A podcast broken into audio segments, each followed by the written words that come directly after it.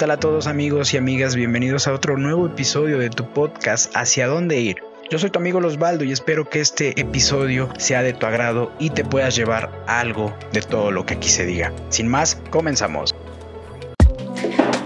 ¿Qué tal amigos? Bienvenidos a otro nuevo episodio de su podcast Hacia dónde ir, en donde como cada semana ya saben que trataremos de buscarle un poco más el sentido a la pregunta muchas veces realizada pero muchas más incomprendida hacia dónde ir. El día de hoy me encuentro con un amigo muy especial que es la primera vez que tenemos la oportunidad de platicar. Este, mi amigo César Daniel Hernández Cucurachi. Che. ¿Qué tal amigo César? ¿Cómo te encuentras el día de hoy? Antes Muy bien. que nada, agradecerte que aceptes la invitación a este espacio. Muchas gracias Osvaldo, yo te agradezco por, por la invitación y pues andamos un poco nerviosos, pero yo creo que todo va a salir bien. Todo tranquilo, es, es parte de, eh, digo, finalmente muchos decimos que nos cuesta o se nos facilita al hablar, pero pues no se ve hasta que ya tenemos una cámara Sí, y un micrófono. un micrófono. Y que sabemos que detrás de, de este episodio habrá mucha gente que, que lo va a estar viendo.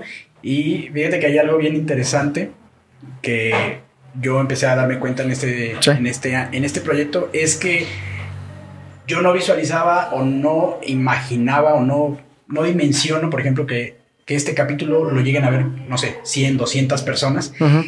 Y porque a lo mejor aquí te hablo tranquilo, pero si tuviera esas 200 personas frente a mí, Físico. no sería nada fluido, ¿no? Entonces, Sí. este formato nos permite mostrarnos de cierta manera como somos y bueno, el punto principal de este podcast es compartir narrativas de nuestras vivencias, con Ajá. personajes de cualquier ámbito, profesional, académico, etcétera que bueno, podamos compartir y del otro lado nuestra audiencia a lo mejor pueda este, sentirse relacionada con alguna vivencia que esté pasando similar a la de que nosotros platiquemos y a lo mejor algo de lo que aquí se diga le puede ayudar a saber cómo sobrellevar esa Ah, situación por la que perfecto, esté pasando, perfecto, ¿no? sí, sí, Pero partiendo de narrativas reales, ¿no? Sin Sí. caer en típicos este, comentarios de que todo va a estar bien porque sabemos que nuestra Es- vida es cruel y es exactamente. difícil, ¿no?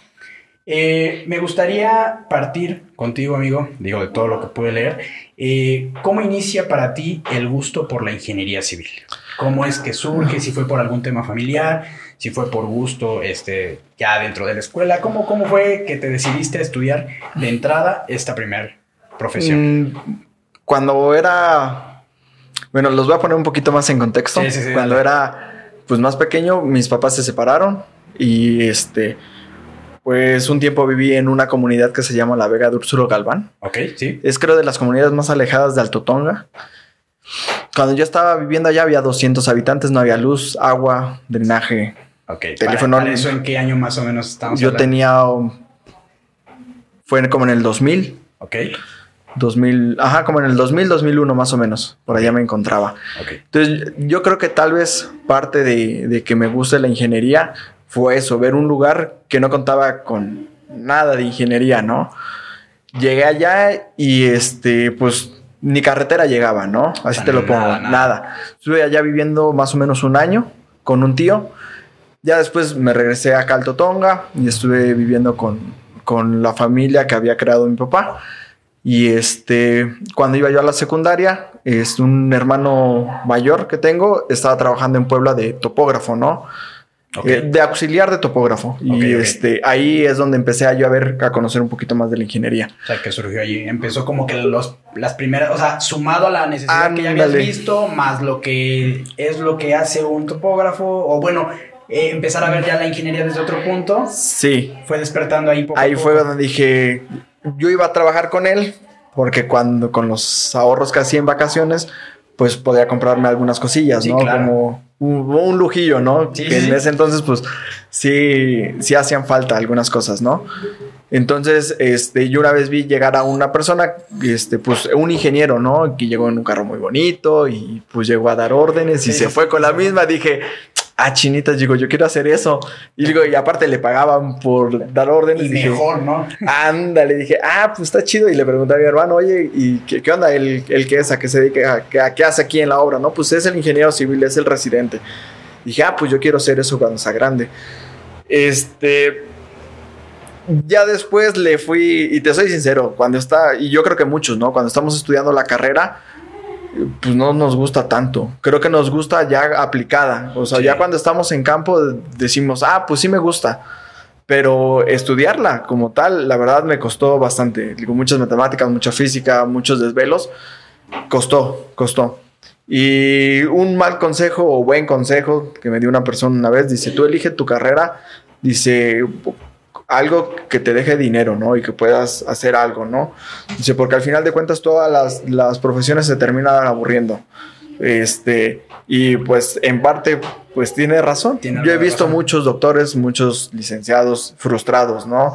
Eligieron esa carrera y que de por sí también les terminó chocando. Sí, claro. Entonces, ah, también está el otro lado, ¿no? Que, eh, por ejemplo, también estudié un poquito de deportes y me gusta mucho, bastante. Entonces, llevo eh, la ingeniería, a veces de vez en cuando construyo y también llevo la parte de deportes. deporte. Sí, yo fíjate que ahí como tú lo planteas tienes, pues yo también lo, lo vivo o lo viví. Ajá. Porque yo estudié dos carreras, de las cuales hoy en día las ejerzo, pero pues no, no en su totalidad realmente. Ajá. O sea, estudié primero contabilidad, luego Sí. estudié derecho, pero realmente no ejerzo al, o sea, contabilidad de hecho la ejerzo muy, muy poco, derecho la ejerzo en un tema muy, muy específico de mi Sí. trabajo. Pero pues a mí lo que me apasiona más es el tema del diseño, la edición y la creación de contenido. De hecho, eh, con unos amigos fundamos una agencia de marketing y eso es lo que hoy en día más me concentro. Y como bien lo dices, eh, no es que me hayan, no, no es como que encontraba la pasión en las otras dos cargas, pero es también como entender lo que tú dices. A lo mejor tengo que estudiar algo que me va a dejar dinero y que me pueda permitir llevar a cabo mi pasión. Exacto, exacto, exacto. Sí. Mm, eh, conozco una amiga muy cercana y me decía, oye César, dice, pues me arrepiento de haber er- elegido esta carrera, hubiera estudiado medicina, ¿no? Sí. Y yo creo que a veces cuando decidimos qué carrera irnos, somos muy jóvenes y nuestro cerebro está un poquito inmaduro para decidir una decisión tan importante y fundamental que nos va a seguir toda la vida. Sí, es que aparte en el momento en que nosotros tenemos que decidir lo que vamos a hacer el resto de nuestra vida, como tú lo dices, o sea, es nuestra etapa yo creo que más egoísta, porque es cuando nada más nos preocupamos por nosotros mismos Sí. sin ver más allá, ¿no? Eh, habrá casos en específico que digan, no, pues yo tuve que desarrollar una madurez desde muy joven por eh, X situación de la vida, pero aún así a tus 18, 19, 20 años, es Mm. un poco complicado que te puedas visualizar haciendo algo por lo que te resta de vida, porque aparte no pones a ver que, ok, has vivido 20 años y vas a vivir a lo mejor 60 más, o sea, tres Sí. veces lo que has vivido. Y desconoces muchas carreras. Demasiadas. Yo creo que eh, en especial aquí en Alto Tonga, y siento feo decirlo, pero hay muchas profesiones que ni sabemos que existe. O en esa, esa edad yo no sabía que existían, ¿no? O, de- o deja tú que no sepas a lo mejor que existen. No tienes como que la claridad de cuánta aplicabilidad le puedes dar a una Ah, carrera. exacto. Eso es también como que otro punto bien interesante, cabrón. Sí, y no sé si te pasó cuando estabas estudiando, que tal vez hasta los planes educativos siento que ya están atrasados a nuestra Sí. época, ¿no? Sí, Yo hubiera sí. deseado que me enseñaran, por ejemplo, veíamos dibujo técnico, ¿no? En una libretita y ahí estarlo haciendo, ¿no? Digo, cuando ya el celular te lo puedes hacer, lo aplicas, ¿no? O por decir Claro. topografía con cinta métrica y ahorita con el celular la aplicación Sí, no, y ya yo- mides, ¿no? ¿no? tiene mucho que empecé el otro día y justo tocando lo que tú dices, hace mucho tiempo me tocó trabajar este, construyendo cabañas Ajá. en mi juventud. mi juventud. Estás súper joven, no sé por qué dices eso. pero, bueno, hace muchos años me tocó trabajar este, cuando estudiaba la prepa, la Ujú. estudiaba los sábados y me tocó trabajar en, en construcción de cabañas. Entonces estaba curioso lo que tú dices, o sea, para medir estaba la cinta métrica y apenas no tiene mucho que revisando, estaba navegando en internet, no sé por qué me salió una, Sí. una publicidad de la marca Bosch y Ajá. resulta que vi que tienen ya unas unos aparatos que son para medir que tiras como un láser. Un láser, sí. le- tú Ah, le sí. picas y ya te, Te mide dice la y así distancia. de, No. no inventes. ¿Cuánto no me hubiera ahorrado, no? O sea, realmente es eso, lo que tú dices. Yo me tocó estudiar contabilidad cuando estaba la, la reforma ya fiscal en México, que todo lo, lo querían hacer desde entonces ya digital, toda la Sí. fiscalización. Y a mí en la carrera me seguían enseñando lo que tú dices, en las, 10, en las hojas de 16 columnas que tenías. O sea, Sí. básicamente era entender la teoría, sí, pero hubiera sido, hu- hubiera, o hoy en día, sería bueno que sigas teniendo que la teoría de por qué los programas funcionan como funcionan, Ajá. pero que realmente ya te enseñen lo que vas a encontrarte allá afuera. Mm, exacto, yo recuerdo, por decir, te ponían este, cuatro meses eh, a- en esas tablotas grandotas a hacerlo y el último mes ya te enseñaban el programa y decías, Yo creo que hubiera sido al revés. Claro. Un mes y los otros tres meses en práctica de lo que vas a Sí, realizar, digo, ¿no? eh, obviamente es innegable que, que tendríamos que quitar la teoría porque no, No, tampoco. no, no, o sea, no. yo ahorita que hago este proyecto, este podcast, por ejemplo, cuando edito un video Ujú. y luego veo videos de cómo hacían antes los procesos de encintar, de, de encintar Sí. para hacer un video, entiendes cómo, cómo es que al quien desarrolló el software Sí. se le ocurrió desarrollarlo así. O sea, algo que a nosotros hoy en día, digo, quien diseña me va a entender. Por ejemplo, cuando tú pones un video y seleccionas otro, otro archivo y lo pones encima de ese video, Ajá. este, pues va a tapar el video de arriba. Entonces normalmente haces eso, termina un video y el otro lo pones arriba para que cuando ya vaya terminando, el de arriba entre y no se vea como que se pierde en la pantalla en negro. Ah, ok. Y eso viene de un proceso que hacían antes en el cine, que era encintar la- las, las producciones. O sea, grababas una cinta donde se cortaba, tenías que poner una cinta nueva. Entonces, la cinta nueva que ibas a poner en la, en la maquinita para, para Ajá, sacar todo ajá. el tiraje, ponías el video y el que ya iba a terminar te quedaba debajo y encima quedaba la cinta nueva. Para Ah. que no hubiera un- una pantalla negra y la edición se fuera de corrido. Ah, Y hoy en día entiendes que los software funcionan así gracias a esas teorías. sí. Pero insisto, si nos ponen a enseñar ese tema y no nos enseñan el software, de nada te va a servir la teoría. Exacto, exacto. Entonces, pues, fíjate qué curioso cómo, cómo inicia tu gusto por la, la ingeniería, partiendo primero de una necesidad y de una situación de vida que, pues bueno, fue algo compleja, Sí. porque no es, no es nada fácil atravesar por una situación así y pues a tu edad, por ejemplo. Yo creo que a cualquier edad, a, a cualquier edad, digo, pero se me quedó muy grabado. Sí. Creo que cuando me preguntan que cuál ha sido el año en el que más aprendí, yo creo que fue ese. Valoré muchas cosas y aprendí muchas más. Y, y- y algo que tocábamos ahorita, yo creo que eso también te forzó de cierta manera a cambiar tu forma de ver la vida a Claro, esa edad. sí, sí, sí. Eh, ahorita este, fundamos una asociación civil Sí.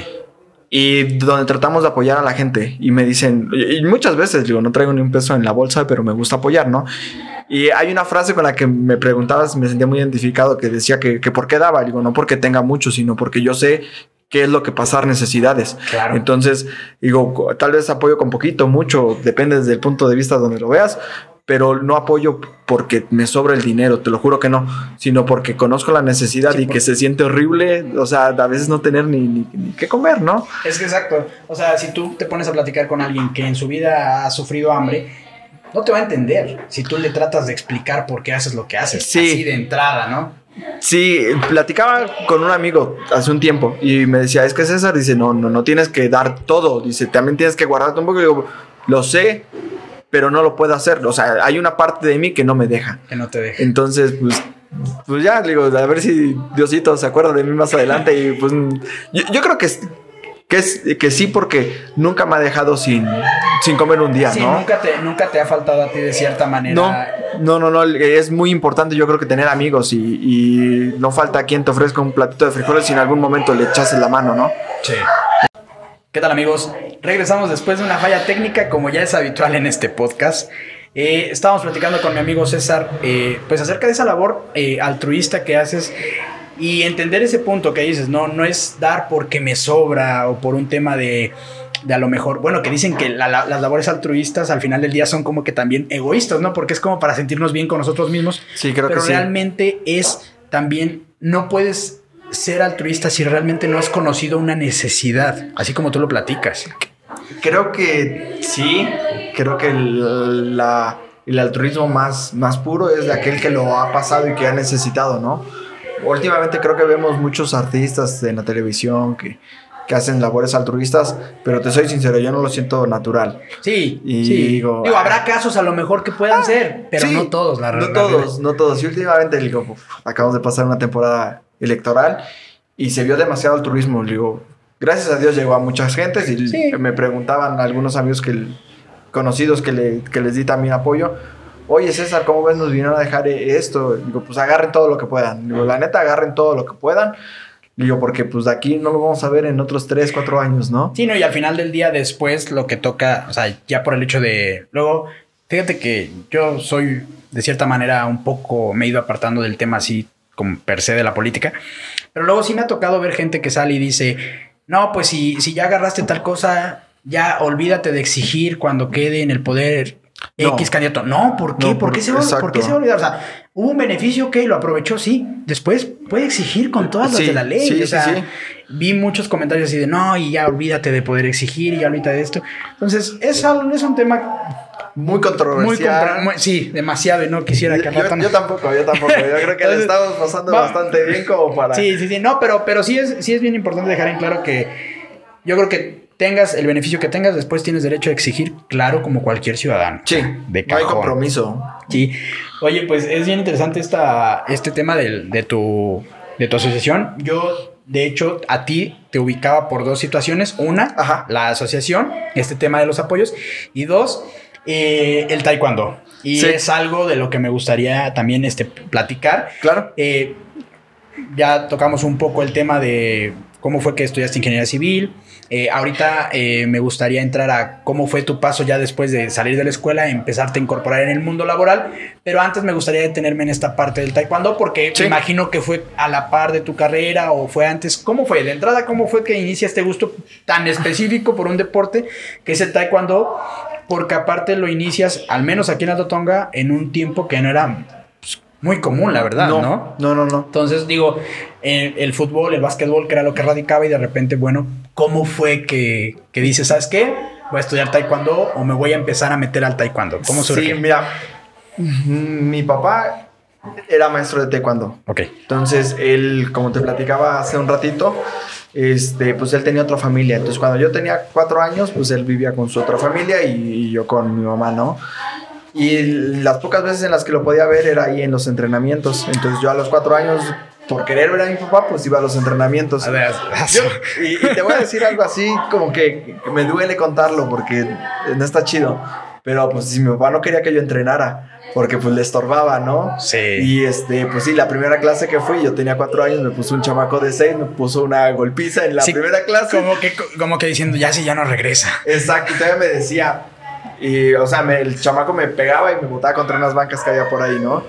Y ya pues yo chillando me paraba y me decía, oye, ¿seguro que quieres cenar? Y yo, pues sí. Y pues sí, fue complicado. Le digo, se pasaron los años y pues se dieron las cosas y llegué a ser entrenador de la selección de taekwondo del estado de Veracruz. Pero a un inicio, te soy muy franco y creo que es la primera vez que lo digo en micrófono, no me gustaba. ¿No te gustaba el No me taekwondo? gustaba. Digo la manera- porque la manera en la que me lo enseñaron no fue la no correcta. fue la correcta, ¿no? Digo, yo, que yo estorbaba ahí. Y pues yo me encapriché pues para... Digo, en ese entonces eres un niño, lo que quieres es ver a tus padres, ¿no? Sí, o, o luego también eh, como que crees este, este sentido o este sentir de, de demostrarle al papá que Claro. puede ser capaz de algo, ¿no? Claro, Así como claro. de, eh, digo, diferentes situaciones, me pasó algo similar, pero no me gustaría explayarme para no perder el hilo, pero como una situación tan compleja, tan complicada a tu edad, cabrón, o sea, o sea, literalmente ver que tu papá te esté poniendo a alguien que te ponga, por así decirlo, una golpiza Sí. para que tú, pues no estés ahí. Yo creo que también eso te ayudó mucho a forjar el carácter y a lo mejor después agarrarle el gusto que le, que le agarraste a la, a la disciplina, ¿no? Sí. Taekwondo, porque digo, después de que te rompieron el hocico a los cuatro años por un niño de seis y tu papá viéndote y casi casi poniéndotelo para que ya no vuelvas, ¿qué otra madriza te iba a quitar el gusto por el taekwondo? Exacto. Digo, fue complicado y, y es la primera vez te digo que lo digo aquí hombre. en micrófonos y... De verdad, Y me gracias, siento- cabrón, por la confianza y pues por el entorno que se ha generado para que nos puedas permitir no solo a mí, sino a todos los que nos ven y nos escuchen. Porque muchas veces hay mucha gente allá afuera que se queja por problemas y a veces no tienen como que un contexto de, de otras cosas que han tenido que pasar gente Sí. que hoy en día aparentemente lo ven que todo lo tienen resuelto, pero no saben por lo No. que han tenido que pasar, cabrón. No, Entonces, absoluto. yo agradezco mucho que tú te hayas abierto así para Y- con nosotros, cabrón. Gra- gracias, y lo comento porque espero y, y alguien que escuche el, el podcast pues se siente identificado y sirva de algo. Cuando tú me invitaste, yo dije, ¿qué puedo aportar? La verdad, yo no, no siento que pueda aportar mucho, pero si algo, alguna experiencia de, de vida que tengo, pues le puede servir a alguien que le esté pasando mal, pues ojalá y, y sirva, ¿no? Y mira, yo te lo puedo decir. Todas las pláticas que he tenido con mis invitados, Sí. hay siempre, siempre cerezas en el pastel, por así decirlo, por las que vale la pena la, la plática. Y no, no netamente, yo hago mucho énfasis en cuestiones, no es porque la persona que invitemos sea o tenga un grado de éxito alto, etcétera, profesionalmente, monetariamente, porque al final del día la concepción que tú tienes de éxito va a ser diferente a la que yo tenga y va a ser diferente a la persona que nos escuche y que nos ve. Entonces, principalmente las cerezas en estas conversaciones son justamente las vivencias que hay detrás de las personas que hoy vemos. Ayer justamente me preguntaban en una en un espacio de una radio que me hicieron eh, para presentar el podcast, me decían, les decía, de manera muy general, el podcast es para hablar de, de narrativas que les puedan servir a las personas que están del otro lado y también les permite conocer a las personas, a los invitados, de otra faceta que no conocen. Sí. Porque mucha gente conoce a la persona que, está sentada de este lado como invitado, pero no las conoce de la faceta que muestran. Eh, no sé si es este eh, la labor del espacio, claro. este, mi labor para llevarlas como. Claro, yo creo que, por ejemplo, las redes sociales eh, muestras, tratas de, mostrar lo mejor de ti, ¿no?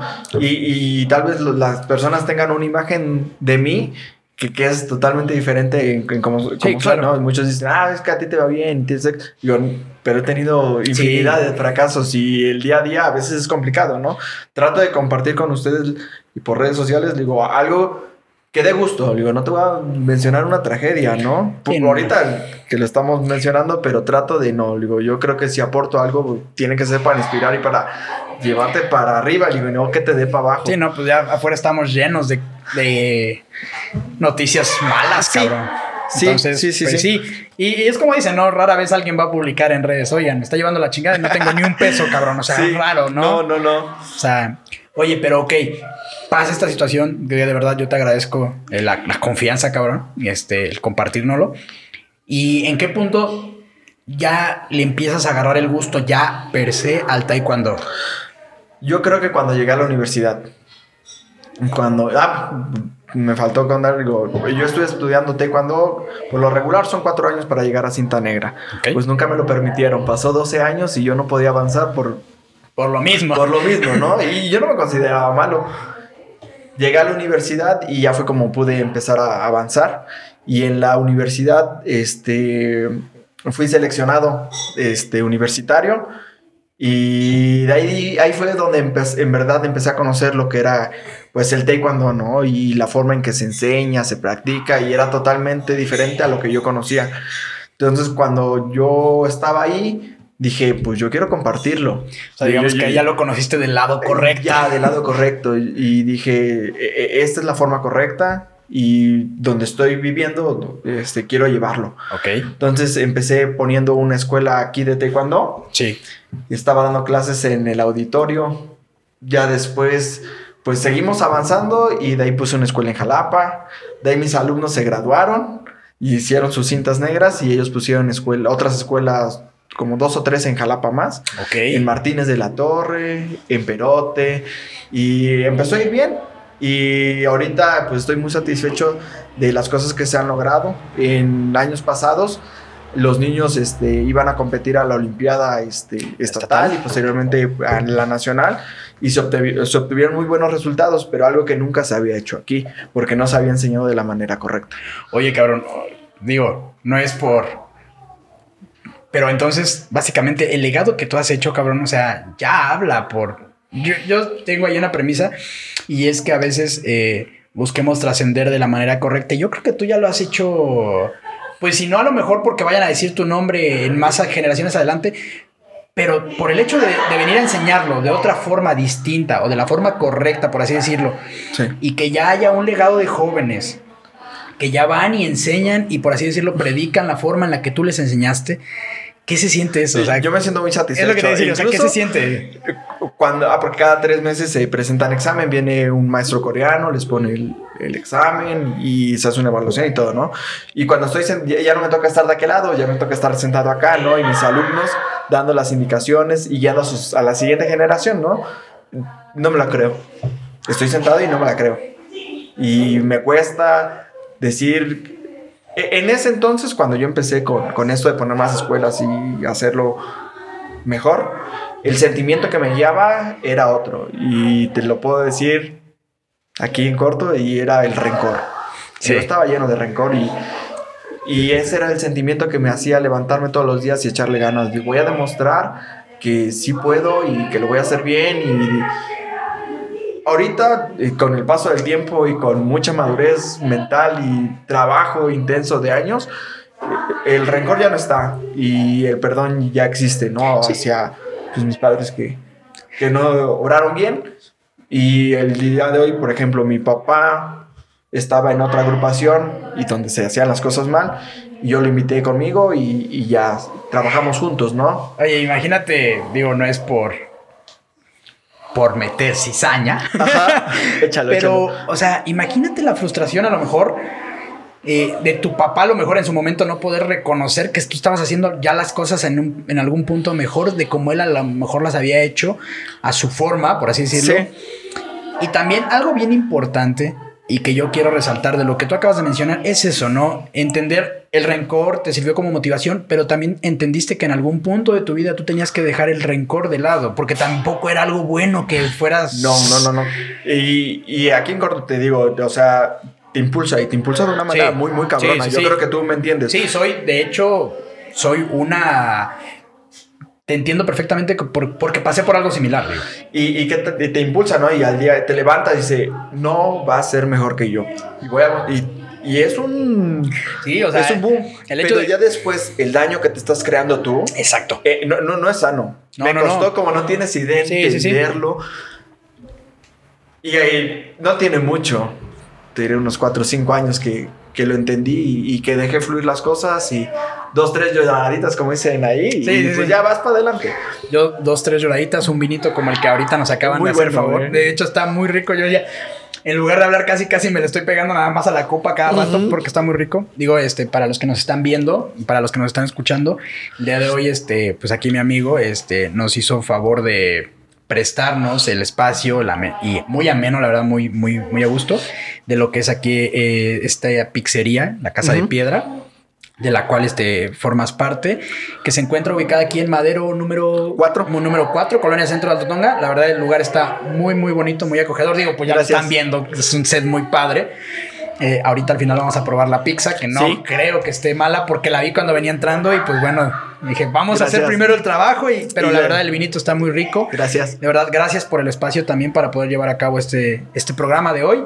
Y bueno, de verdad, quien quiera venir a disfrutar un momento muy, muy agradable, con un estilo muy distinto y único aquí en Alto Tonga, pues vengan aquí a Casa de Pero, la verdad está muy, muy a gusto, muy a gusto el lugar. Y, creo que va un poquito relacionado lo del altruismo con lo que se está haciendo aquí. Digo, yo llegué aquí a Casa de Piedra por invitación de un amigo que es mi socio, Amir Sayago. Este, que nos conocimos como en el labor de, altruismo, ¿no?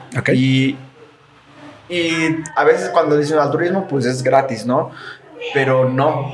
Tiene muchísimas recompensas cuando tú haces algo, ¿no? Eh, en especial hay algo que escuché, y no sé si esté bien empleado el, término, pero networking, que es como el relacionarte con otras personas. Y a mí me ha abierto mucho las puertas, que te lo juro, no era como mi intención, pero como que me di cuenta de que hago esto y luego, oye, veo que estás haciendo esto, me gusta, este, podemos platicar y te abren las puertas.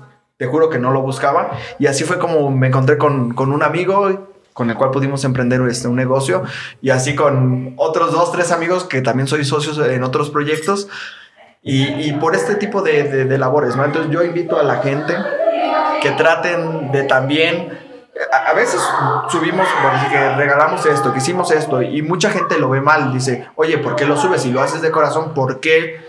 Lo, lo exhibes, le digo, yo lo hago porque me he dado cuenta que más gente se contagia. O sea, si tú haces algo bueno y ah, está haciendo, yo también, a ver qué se siente, ¿no? Entonces se hace como una cadenita de, de, bienestar a la cual les invito y, tiene muchas recompensas, ¿eh? No nos está patrocinando del Valle. ¿A poco, ¿a poco sí, dice la cadena de bienestar. Ah, chingito. no, pero, no, bien, ¿eh? no, pero esto salió muy a tono, ¿eh? Del Valle, si nos ves. Ah, si nos ves por ahí. No, pero este... Eso es bien importante, digo, este, saliéndonos un poquito del tema de taekwondo para regresar ahorita. Sí. Yo lo que menciono a veces es que en la escuela nos enseñan a ser muy, este, muy personales en el sentido de competencias. Nos enseñan a, básicamente nos dicen que allá afuera es una competencia eterna y que hay que llevar las mejores armas. Y está bien, está bien tener las aptitudes y las actitudes para salir y ofrecer una buena competencia y ofrecer cuestiones de valor agregado. Pero también creo que sería bueno que mencionen los grandes beneficios de trabajar en colaboraciones de grupo, cabrón. O sea, Sí. porque al final del día, cuando, cuando ves lo que una comunidad unida puede hacer, es bien interesante todos los resultados que hay detrás de eso, Claro. cabrón. O sea, es buena la competencia a nivel personal para ofrecerla, sí, pero también es demasiado buena la colaboración con más personas, como tú lo dices, ¿no? Solito llegas rápido, pero en equipo llegas más lejos. Y, y duras más, perdura más lo que haces. Sí, sí, Sí, sí. tan, tan, tan, tan sencillo, y digo, regresando al tema del taekwondo, o sea, lo que tú hiciste con los jóvenes, que ahorita ellos ya tienen su escuela, que ahorita ellos están enseñando a más niños, pues al rato se va a ir replicando en masa, en masa, en masa, Claro. y ahí es una forma de perdurar bien padre el hecho de que tus, tus alumnos, a sus alumnos, les habrán de decir quién, es, quién fue su mentor o quién fue su maestro, Sí. cabrón. Y ya el hecho de que digan, para mí mi mejor maestro en su momento fue César, o sea, yo creo, no sé tú, Sí. pero si yo fuera, yo ya con eso ya estaría más que pagado, por así Sí, decirlo, cabrón. sí, se siente bonito, se siente muy, muy bonito. Oye, ¿y ¿cómo fue para ti el proceso? Digo, me, de entrada no me topaba con... No, ni, ni me imaginaba cómo iba a ser tu proceso de aprendizaje inicial de Taekwondo, pero me queda claro que no fue la forma correcta. Pero, ¿cómo fue? Ya, ok, lo aprendes de una manera incorrecta ya desde entrada de ahí, lo conoces de una forma ya más adecuada en la universidad, pero ¿cómo cambia el proceso a la hora de enseñar? O sea, cuando ya a ti te tocó ahora, ya lo aprendí, ahora lo voy a enseñar, ¿crees tú que enriqueciste todavía más lo que ya sabías? Ah, pues no sé, yo creo que no puedo ser juez y parte, ¿no? Me gustaría mucho que alguien diera su opinión de esto. No, yo- no, no, pero no de cómo lo enseñaste. Me refiero para ti el conocimiento que obtuviste, de cuando lo aprendiste Ah. para ti y cuando tuviste que volver a estudiarlo ahora para enseñarlo a los jóvenes. aprendes más. Sí, va. Aprendes, o sea, yo aprendí aprendí, pero cuando lo enseño aprendo más. Sí. Porque me doy cuenta de otros detalles y yo creo que aprendemos más cuando lo enseñamos. Sí. Me daba cuenta con mis alumnos y les decía, por ejemplo, en el karate yo creo que se van a sentir más identificados, se llaman katas. En el taekwondo se llaman este formas, bonsai. Entonces, yo ponía a un niño a enseñarle a otro niño, o un niño más avanzado a enseñarle a otro niño de menos cinta, ¿no? Entonces, el que lo enseñaba, el más grande, ya recordaba esa forma para siempre. Sí. Ya no se le olvida. Igual pasó conmigo. Yo cuando yo lo aprendí, pues hasta donde yo se lo aprendí más o menos, pero cuando lo enseñé, se refuerza. Sí. Se refuerza y es gratificante. Sí, porque aprendes, ya no nada más aprendes por aprender, aquí aprendes para comprenderlo y después enseñarlo. Exacto, exacto. Y- Es- Y, antes, ajá, y antes nada más, ahora sí, pues me sale. Aprende pues, por ya. aprender, ¿no? Te Ajá. sale y dices, ya, Ahí no es entiendes la lógica. Exacto. Sí, sí, sí, es- y eso es un proceso que al yo lo llevo mucho y luego eh, pongo de ejemplo tan solo esto, ¿no? Si me dicen, oye, este, ¿cómo montas todo esto para hacer el podcast? En mi mente es fácil, ah, monto los micrófonos y ya. Pero si te trato de explicar cómo lo hago, ah, mira, bueno, ya desdoblas este brazo, lo pones, Sí. lo pones a la altura del invitado Ujú. y de repente dices, oye, puedo hacer esto mejor porque ya lo estás haciendo desde el lado de la lógica Ajá. para ver cómo lo explicas y que te lo entiendan con más facilidad, Sí, cabrón. Sí, sí, claro. Oye, pues bien interesante, la neta, el tema de- del taekwondo. Digo, Sí. me queda claro que yo creo que hoy en día forma gran, forma parte de tu vida muy importante el taekwondo, más Sí. por las vivencias, las anécdotas y lo que has vivido. Y la verdad, de reconocer esa labor que tú hiciste de pasar esa situación difícil, en ese momento tomar ese rencor, ese dolor como un, poten- como un potenciador para motivarte todos los días y decir, si puedo, si puedo, voy a demostrarle a la persona que sí puedo, que sí puedo y que voy a ser mejor. Y cómo también llegaste al punto en el que te sentiste satisfecho con lo que habías hecho y supiste discernir entre ya el rencor y ahora empezar a hacer algo que a mí me llene Sí. que sea para mí y que ya, que ya nazca desde lo que yo quiero para mí como persona. esa, ma- esa parte es muy, muy importante de reconocer, cabrón, la verdad. Gracias. Te lo agradezco mucho. No, hombre, eh, después del proceso de enseñar para ti, y esta pregunta normalmente la hago al final, pero me gustaría hacerla aquí porque cuadra muy bien, es, eh, ¿tú eres religioso? ¿Ha formado parte de tu vida la religión en algún punto de tu vida? ¿Cómo Sí, te consideras? claro. Yo, Sí. yo me considero, yo creo en Dios y le Sí. agradezco todos los días. Y soy muy creyente de la Virgen de Juquila. Entonces, mm, me fue muy mal en la vida y yo creo que si no hubiera un Dios, me hubiera ido peor. Sí. Entonces, la verdad, yo sí creo en Dios. No, y, sí, fíjate que yo lo- cuando me dicen crees en Dios, en Dios sí, sí creo en, En la iglesia en no. Dios. Eso es lo que a mí no me. Eso es lo que a mí Porque no me. Dios si estuviera no crearía una No, institución o sea, así. eh, eh, en sí, y luego me dicen, oye, pero es que en tal institución no somos así. Para mí, la institución que me pongas de tema religioso, no comparto muchas cosas de las que hoy en día hacen. Yo creo más en el valor epistemológico que hay detrás de creer en algo que te lleve a hacer algo bien. O sea, si, si ya, por ejemplo, el hecho de creer en Dios a mí me hace poder compartir lo que tengo con más personas, para mí, aunque no vayas a la iglesia, pero el hecho de que hagas eso, para Sí. mí vale más. Claro. Entonces, yo sí soy, soy, creo, creo en algo, porque también el, el otro día escuchaba otro podcast, esto no me lo quiero adjudicar porque fue, fue algo bien cabrón. Escuché uno de los podcasts de- del podcast, se llama Creativo, Ajá. y el invitado era este, es un rapero, se llama Neto Peña, y él decía, está bien cabrón eh, imaginar que todo es ciencia, ¿no? Porque al mismo tiempo, si tú lo pones en balanza con un- una milésima de alguno, de- de- con una milésima de un átomo de X cosa que no sea como lo hemos llevado a cabo, todo desaparecería. Ajá. Entonces está muy loco creer que, Que todo es realmente cierta. Ajá, que yo entiendo que la ciencia, las matemáticas son exactas, pero a ese punto dices, ah, entonces sí creo, creo en un Dios y creo que existe algo más allá. Y también la, la verdad lo agradezco porque en los momentos que a veces no puedo con lo que yo estoy viviendo en mi día a día, eso en lo que creo que es un Dios, yo deposito todo eso que siento que no puedo cargar. O sea, hay veces que yo no puedo cargar con todo lo que me está pasando y digo, hoy sí échame la mano porque no puedo, cabrón. Sí. O sea, entonces, si es que estás ahí, échame la mano con esto y vamos a darle. Entonces, creo en, así creo, así es mi relación, por así decirlo, con Dios. No voy a la iglesia, la verdad, no, no, predico esa parte, pero así es mi relación con Dios. Yo así, de esa forma creo yo en Dios y mira, te soy sincero, me ha funcionado bastante bien porque me ha permitido apoyar, me ha permitido compartir Sí. y eso es bien importante, ¿no? Porque luego me dicen, oye, eh, ¿qué es lo más gratificante? Le digo, lo más gratificante también de apoyar es que tú estás en la posición de apoyar y no estás en la posición de estar necesitando, cabrón. Sí. O sea, ya desde ahí no reconoces que es un agradecimiento, ya no sé qué esperas para agradecer, Sí, ¿no? sí, sí, sí. Totalmente así, de acuerdo. así es mi, mi relación, cabrón. Bueno, pasa todo esto del tema de, de la, de la escuela, el tema de taekwondo. Ahorita mencionabas que este tema de, de irte relacionando con más personas y abriéndote a nuevas, este, nuevas opciones, nuevas ideas, emprendiste varios negocios, de hecho lo, lo, lo pude leer en tu biografía. Eh, ¿Cómo fue iniciar ya ahora sí en este tema, por así llamarle, del emprendedurismo y empezar como a diversificarte en más cosas? ¿Cómo surge? Mm, antes de la pandemia, Sí. yo, me, yo creo que al igual que todos, este, yo me dedicaba casi exclusivamente al taekwondo y ocasionalmente a construcción, de bueno, ingeniería civil, ¿no? Ok. Este, y pues gracias a Dios iba bien, ¿no? Llega la pandemia, pues no pueden haber congregaciones de gente y entonces adiós Adiós, taekwondo. y adiós taekwondo, ¿no? Entonces pues dije, pasé una semana desempleado y dije, pues no puede ser así. No va por ahí. Digo, que, o sea, si esto se prolonga, porque habíamos dicho que eran 15, 20 días de pandemia nada Un más. mes. Un mes. Dije, de ahí lo retomamos y chido, ¿no? Y pues dije, ¿y si no?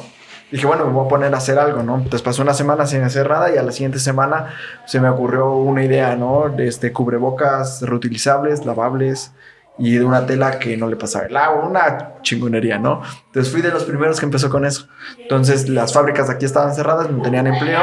Entonces hice los contactos y empecé a sacar mi propia marca de cubrebocas, ¿no? Ese fue el, como de mis primeros emprendimientos. Ah, no, si me más atrás, cuando regresé del rancho que te digo de la Vega de Úrsula Galván, este, yo sabía cómo hacer papalotes, Ok. porque ahí hacían eso.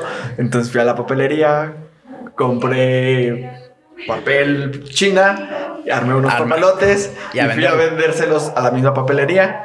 Y me dijo, sí, te compro 10. Y me empecé a hacerlo. Y entonces ese fue Órale. mi primer, bueno, de mis primeros trabajos, porque en el rancho, ah, bueno, mi primer trabajo remunerado, porque en el rancho pues cortaba café, chapeaba y así. Sí, Y hacías, lo- hacías, digamos, las actividades cotidianas que se Ajá. hacían, pero sin recibir un pago, Sí. ¿no? Y ya en el momento que, que tuve esa parte, ya lo haces y aparte ves esa remuneración y dices, ah, cabrón. Sí. Está bien chido, ¿no? Porque ya le encuentras otro gustito, otro sabor a eso que haces. Sí, y fue como ese mi primer trabajo remunerado. Ya después ahorita, pasándonos a la actualidad, de ahí hubo otro- muchísimos este, negocios y este, trabajos fallidos y otros no tan fallidos. Ok. De ahí después este, empecé con lo del este, el cubrebocas, ¿no? De ahí conocí un amigo de la Universidad de Veracruzana, tienda SUB, y entonces empecé a venderle al tienda SUB. Por ahí hay unos cubrebocas que el- la rectora Sara Latón de Guevara ocupa, que nosotros los hicimos aquí, ¿no? Órale, en Alto Tonga. En Alto Tonga. Entonces Wow. nos fue muy, muy bien en ese tema y los distribuimos en las cinco regiones de, de la universidad, ¿no? Coatzacoalcos, Orizaba, este, Jalapa. Entonces funcionó bastante bien. Y de ahí empezamos con otras cositas, ¿no? Digo, yo cuando era niño también estuve trabajando en la maquila, la necesidad, entonces me sabía manejar todas las máquinas. Empezamos a sacar batas para doctor, sudaderas y Ok. otras cosas, ¿no? De después nos contrataron. Ahorita y actualmente también me dedico a maquilar algunas cosas, ¿no? Ok. Este, en especial lo que hago es, por ejemplo, talleres grandes me cortan y distribuyo el trabajo en pequeños tallercitos para que pues también se vayan apoyando, ¿no? Eso es lo que te iba a decir también, o sea, porque a lo mejor no va a faltar quien diga, oye, pues sí, estás haciendo labor y todo lo que quieras. Y van a decir mil cosas, pero el hecho de que de darle trabajo a personas en tiempos de pandemia, cabrón, eso también fue una labor buena, Sí. cabrón. O sea, generar las gestiones para decirle a alguien que, que tenía a lo mejor la necesidad de trabajar y, y poderle dar el trabajo, o sea, eso está bien, El- cabrón, ¿no? La verdad costó mucho y a veces quería dar más, pero pues ya no había de dónde. Sí, claro. Pero pues tratamos de repartir a la gente, digo, no a los talleres grandes, porque pues ellos, o sea, tenían su colchón, pero sí a las personas de... de Sí, de- esos pequeños talleres. de esos pequeños talleres que tienen una, dos máquinas. Entonces ahí me tenías con el carro repartiendo para acá, para allá, para allá. Y pues que a todos le tocaron aunque sea poquito, ¿no? Y pues ahí funcionó bien. Y eso me dio la oportunidad de, de abrir otros, otros negocios. Yo lo que tenía aquí lo vendí, los cubrebocas los iba a vender a Jalapa, ¿no? O a otro, o a Orizaba y así. Entonces de ahí surgió la idea de, bueno, ¿y si armo una paquetería? Órale. por sí contrato choferes para que vayan a Jalapa y vengan para acá y así. Digo, pues, este, pues más personas tienen la necesidad de, de, por ejemplo, tú mandar algunas cosas a Sí, a Jalapa. ¿no? Y tienes que ir y son 80 pesos de pasaje, ¿no? Si te vas en camión y de gasolina son 100 y de regreso otros 100, pues mejor abro una paquetería. tiempo. Y el tiempo. El por tiempo es lo más mediodía, importante. O sea, mediodía, eso es lo que te decía. Entonces dije, ah, bueno, y digo, con, con mi hermano, este, con Carmen, que es una persona muy especial para mí, este, empezamos ese pequeño negocio, ¿no? Y abrimos una paquetería que el día de hoy va muy bien. Y más que, o sea, en ganancia, pues a veces pues nada más da para pagarles a los choferes, pero yo creo que el apoyo que le damos a muchos este, negocios de aquí que traen sus productos eh, o, o sus suministros de Jalapa para acá, está chido. O que expandimos su, man- su, su red de, de comercio, ¿no? Porque, por ejemplo, hay personas que nada más venden aquí, Sí. pero si le das la opción de una paquetería para allá económica, por ejemplo, un paquete de 50 pesos, pues, y te ahorra el viaje y el día de estar ahí. Claro. Entonces, tu negocio, por ejemplo, hay una señora que, que hace gorritos, ¿no? Tejidos. Entonces esa señora me dijo, oye César, ah, porque también pasamos por Perote. Y dijo, César, dice, desde que abriste tú la paquetería, dice, a mí me va muy bien. Dice, porque mi mercado estaba limitado a la gente de aquí, De aquí, ¿no? ¿no? Entonces abriste mi mercado a gentes de, de Jalapa, de Perote, de La Joya, de Las Vigas. Y con la facilidad de las redes, que hoy en día te puedes anunciar en otros lugares y ya el hecho, porque a lo mejor antes sí tenías la visión de anunciarte, pero como dices, el pensar o el imaginar de mandar un paquete para allá con las habituales paqueterías o llevarlo uno, está Eh, cabrón, y, ¿no? Y es, eh, digo, express. Digo, antes era del diario porque se podía. Ahorita es, por ejemplo, lo dejas hoy, mañana ya está allá, ¿no? Órale. Entonces, digo, si dejas aquí en correos, lo dejas hoy, en un mes ya está allá, o en una semana, ¿no? Sí, sí, sí. O, y aparte, el, El costo. El costo, y por ejemplo, no hay FedEx, no hay. FedEx en distancias cortas no te conviene. No. Por ejemplo, yo, yo envié un paquete de perote a Martínez de la Torre y eran 400 pesos. A la Dije, bestia. llegaba en cuatro días. Dije, no, o sea, no. Pues ya mejor voy y me como una papa en el camino. Exacto. Sí, no. y de ahí pues, se pudieron abrir otros pequeños negocios y pues ahí van. Órale, qué Ahí va. chido. Oye, bueno, ya aprovechando, o sea, quien nos ve, quien nos escucha, ¿cuál es el nombre de la paquetería? Ah, ¿Dónde Paquetería? Express. Este, ¿Cuál es la ruta? ¿Dónde pueden? La ruta, pueden mandar cosas de Alto Tonga a Perote, a Las Vigas, a La Joya, a Jalapa. En Jalapa tenemos Ocurre, al igual que en Perote, ¿no? Que es, ahí dejan el paquete Y ahí lo pueden recoger tú. pueden recoger. Ok. Y si quieren a domicilio, pues se puede llevar, pero tiene un costo extra. Costo extra. co- como, por ejemplo, ajá, que es como 25 o 30 pesos lo que te cobraría una moto, ¿no? Ok, ok. Entonces, pero tenemos esas facilidades si alguien quiere, tiene producto aquí, por ejemplo, aquí hay muchas cosas, frutas de temporada, comida y cosas que digas, sabes que yo la quiero llevar a vender a Jalapa, pero pues no me da, ¿no? Tengo clientes en Jalapa, ¿cómo le hago para llegar? Paquetería Express. Ok, no, pues ya saben, la verdad, este. Y fíjate que sí, siempre hace falta, ¿eh? Siempre Sí. hace falta y digo, ojalá que se pueda ampliar a otros lugares, pues para que pueda seguir facilitando ahí las labores. Ojalá, ojalá, ojalá, Hombre. primero Dios. ¿Y, y cómo, cómo es, ya digo, hoy con todas esas actividades que mencionas, cómo es tu día a día, cabrón? O sea, porque, pues, aunque sea el tema de estar supervisando, tienes que dedicarle un tiempo a cada actividad. ¿Cómo es, cómo es un día tuyo ahorita? Yo antes veía las películas y veía tipos así en la ciudad de Nueva York y todo el tiempo hablando por teléfono y dije, ah, no mames, ha de estar bien chido hacer eso. Yo creo que Diosito me escuchó en ese entonces y me lo dio. Ahora le vas. Eh, vas. ¿Te gusta? ¿Vas ¿Te a gusta probar? estar ahí para arriba y para abajo y súper... Digo, hay días en los que digo, ya, o sea, ya. Por ejemplo, a 9 de la noche ya digo, ya estoy reventado. Pero lo disfruto. Sí. Te lo juro que lo disfruto y doy gracias a Dios que, que no tengo otro trabajo como el que es un poquito más esclavizante y, y estar ahí, ¿no? Doy gracias que... eh, de tener ese, de- bueno, este autoempleo. Sí, porque claro. yo lo estoy creando, pero me autoempleo ahí. Y, y que lo que más siento chido es que puedo dar empleo a Eso- otras eso- personas, ¿no? Eso está chido. Porque a veces. eh, y tocaste dos temas bien interesantes: Ujú. el emprendedurismo con el autoempleo. No es lo mismo. Hay mucha gente que dice es que soy emprendedor. No, no, no. Eres autoempleado porque la visión de emprendedor es poder compartir con más personas el beneficio que tú estés generando. Sí. ¿Sale?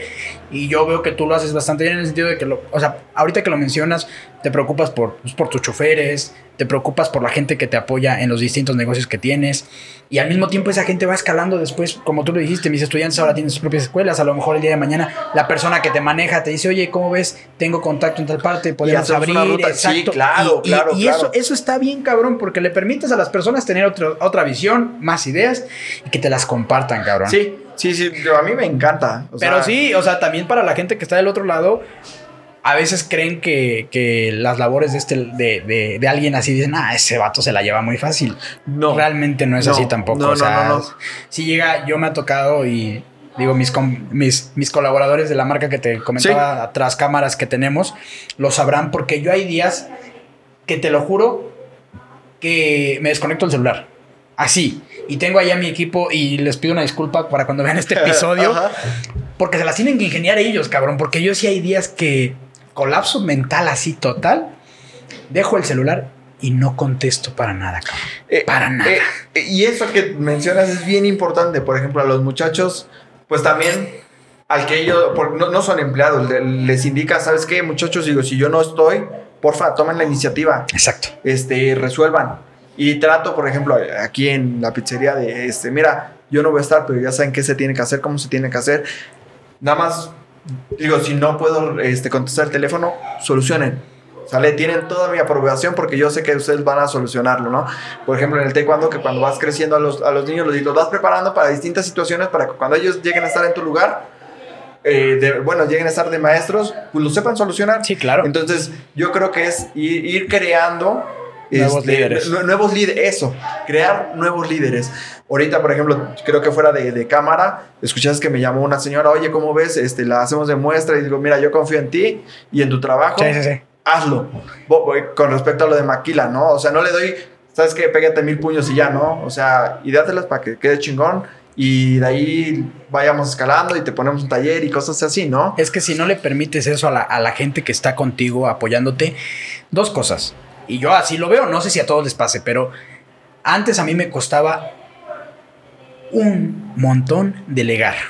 Ajá. Todo lo quería yo hacer yo, todo lo quería yo supervisar yo, todo lo quería hacer yo y quería que casi casi lo que le cambiaran fuera mínimo. Y digo, hablo desde lo que yo hago eh, de manera así, que es el diseño. Sí. Que es todas las cadenas publicitarias que llevamos, yo, yo veía si me desvelaba así mm, de más para poder tener así ya nada más los machotes y mandársela a mi community manager y ya que él nada más este, cambiara títulos básicamente y todo. Ajá. Entonces hasta que un día él me dijo, oye cabrón, dame la confianza. O sea, llevo ya mucho tiempo, ya sé cómo te gustan las cosas, Sí. ya sé cómo, cómo son los colores, ya sé cómo hay que tomar en cuenta para que las cosas salgan bien. Ya te lo aprendí, dame la oportunidad. Y dije, oye, creo que sí es cierto. O sea, él me dijo, oye, mira, ya no te estás dando tiempo, ya no te está alcanzando el tiempo. O sea, ya por más que lo estires así, Sí. no duermas, no te va a dar, dame la oportunidad.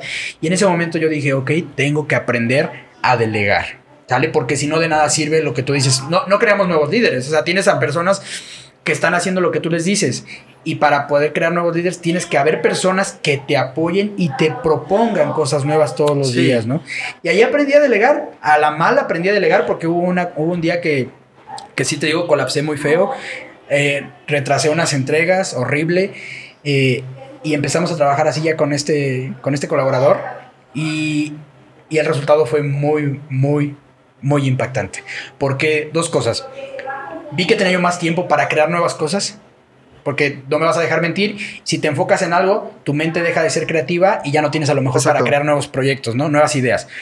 Entonces, yo me desahogué en tiempo y aparte los diseños que veía yo de mi amigo eran buenos, cabrón, Sí. muy buenos. Porque era lo que a mí me gustaba, pero aparte iba impregnado con sus mejores ideas de él. Ajá. Y entonces ahí es donde aprendí el valor de darle a la gente el espacio para que te compartan sus ideas, porque te van a compartir sus mejores ideas, cabrón, y, hay que valorarlas. Uno no lo ve todo. No. Uno no lo ve todo. Entonces, este, por ejemplo, aquí los chavos, ¿no? Que es- están más tiempo. Aquí que, que yo. Entonces ellos si me lo dicen algo y tienen la, el, oye, se hace falta eso, es porque ellos lo están viviendo más de cerca. Exacto. Entonces, digo, qué padre el delegar. Y es- también quiero mencionar a alguien muy importante en mi vida. Es mi hermano, el que vino. sí, el, el hermano, maestro, mi- de hecho lo mencionamos hace un Exactamente, digo, él, este, yo creo que él fue la primera persona a la que le delegué algo, ¿no? Eh, él es como mi hijo mayor, yo me hice cargo de él, por lo que te Sí, platicaba, ya- mis papás se fueron y pues ya yo quedé de su papá y lo quiero muchísimo, muchísimo y a veces el delegar es difícil, con él aprendí a hacerlo. Fue la primera persona a la que le, le- le das confianza y, y aparte es complicado. Sí. Eh, es- pero si no tengo equipo, no llegas. Y de nada te sirve tener el equipo si no le delegas. Exacto. Así de Vas fácil. a tener nada más gente que te está viendo cómo haces las cosas y que y mandaderos, tal vez. ¿no? Exacto, sí, y, y suena feo, pero así es la realidad. O sea, si quieres tener líderes, delégales y también, obviamente, a quien le delegues, que de verdad se comprometa con lo que va a hacer. Sí. Porque delegar, delegar es parte de la confianza, como tú lo dijiste. Sí. Parte de la confianza. Entonces, sí está bien, Y, y cabrón. bueno, y también, digo, eh, ahorita le estamos pintando bien chido. Pero eso que mencionas de la confianza me ha tocado, ¿no? A personas que le delego y que me que malas unos- cuentas. Eh, eh, me pasó hace unos días que. Quién sea, quién sea. Dale. Y este, me pasó hace unos días que, que delegué y las cosas no salieron como tenían que salir, ¿no? Entonces, eh, también, muchachos, le- le- quien escuche esto, este, está chido delegar, pero. y que confíen, pero está mejor desconfiar. Sí, hay que, ir, hay que ir evaluando. Evaluando, evaluando, exactamente. Y pues ya después de un rato, si funciona, pues bueno, ya sí se queda.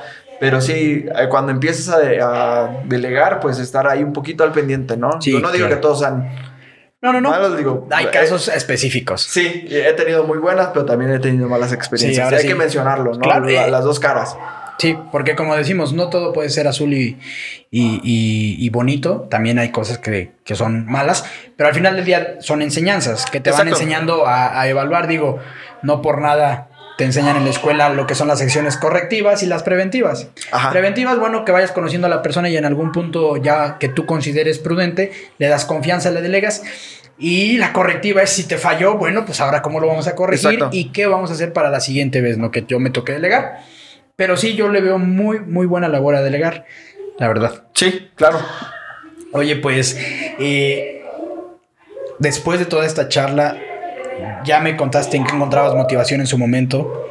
Hoy en día, ¿qué es lo que a ti te motiva a salir todos los días de la cama y decir, hoy voy a echarle ganas y a darle para adelante y a sacar y crear nuevas cosas. ¿Qué es lo que te motiva? ¿Dónde encuentras tú la motivación hoy en día? Mm, yo creo, me motiva mucho el, el que quiero ver algo mejor. Lo, lo, comenté hace poquito por ahí en mis redes sociales, que, que quiero mejorar mi entorno. Y no solamente por mí, yo creo que los que ya somos padres me tienen que entender que el sentimiento de que el mundo ya no está tan chido. No. E, e, eso, eso, yo, quiero dejar algo, algo bueno. Eh, que cuando me vaya, que cuando yo ya no esté, que, que se quede algo positivo, ¿no? Que de, mejor de como yo lo encontré. Sí. E, eso.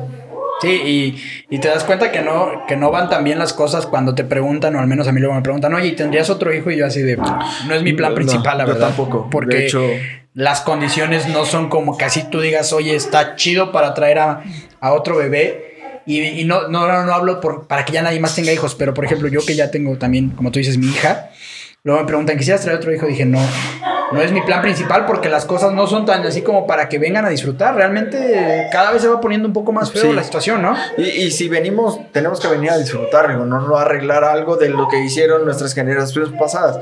Entonces, pues sí, quiero, quiero mencionar que dentro de mis misiones ahorita y lo que me estaba enfocando es, es reforestar quiero junto con un amigo sembrar un millón de árboles. Bueno, un poquito más de un millón de árboles. Hasta ahorita llevamos más de 10 mil. Ok. Entonces, este, pues, quien guste sumarse, cada determinado tiempo hacemos las invitaciones porque por ejemplo mi capacidad para sembrar árboles en tres horas me siembro como unos 15 20 no pero luego se junta la banda, somos unos 50 personas y 500 los... Potenció. Entonces, y, yo creo... Y la experiencia. ah, genial, genial, la verdad genial.